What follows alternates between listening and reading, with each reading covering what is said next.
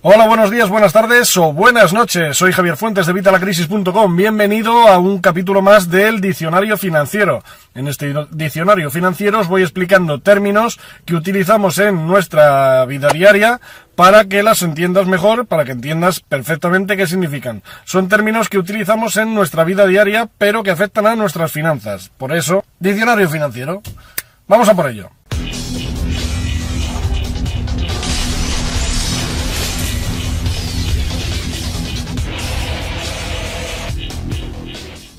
Hoy vamos a hablar de los pasivos. Ayer hablamos de los activos, hoy vamos a hablar de los pasivos. ¿Qué son los pasivos? Bien, pues si los activos son algo que pone dinero en nuestro bolsillo, los pasivos son algo que nos quita dinero de nuestro bolsillo. ¿Qué sería un pasivo? Pues cualquier cosa que compremos.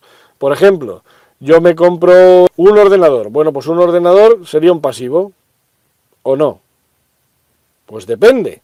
Un ordenador sería un pasivo si yo lo utilizo para jugar a los videojuegos, para ver el Facebook, para ver el email, para, yo que sé, para cualquier cosa que no sea algo que me ofrezca un beneficio. Pero si yo, por ejemplo, utilizo este ordenador para grabar estos vídeos, utilizo este ordenador para mi página web, utilizo el ordenador para editar mis vídeos de YouTube y subirlos, para crear mis ebooks y mandarlos a Amazon, pues entonces este pasivo se ha convertido en un activo, porque es algo que está poniendo dinero en mi bolsillo. Un pasivo me quita dinero en el bolsillo. Otro pasivo, el coche. ¿O no?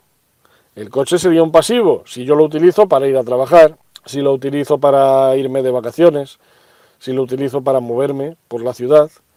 Pero sin embargo, si ese coche yo lo utilizo para crear un negocio, yo cojo y tengo un negocio de reparto de tartas y voy repartiendo las tartas obviamente con mi coche. Entonces mi coche me está dando dinero. Entonces mi coche sería un activo. Por supuesto, darle a me gusta, ¿eh? ya sabéis, darle like, el pulgar arriba, ¿eh? Y suscribiros al canal y así os enteráis cuando vaya publicando luego los vídeos. Bien, pues como decía, estábamos con el tema de los pasivos.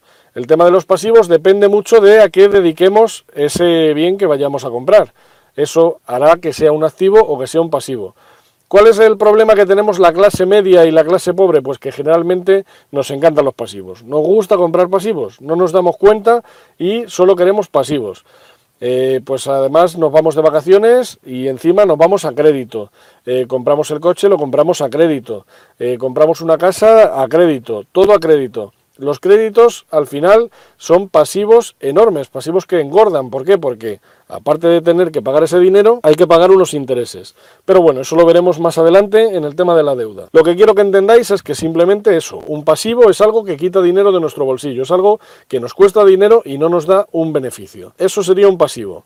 Con eso ya eh, eh, añadido a los vídeos que hemos visto ya de la inteligencia financiera y de los activos, pues ya nos vamos haciendo una idea. Esto ha sido todo por el tema de los pasivos. Si te ha gustado, pues ya sabes, dale like, el pulgar arriba, suscríbete a mi canal y nos vemos en el próximo vídeo del Diccionario Financiero.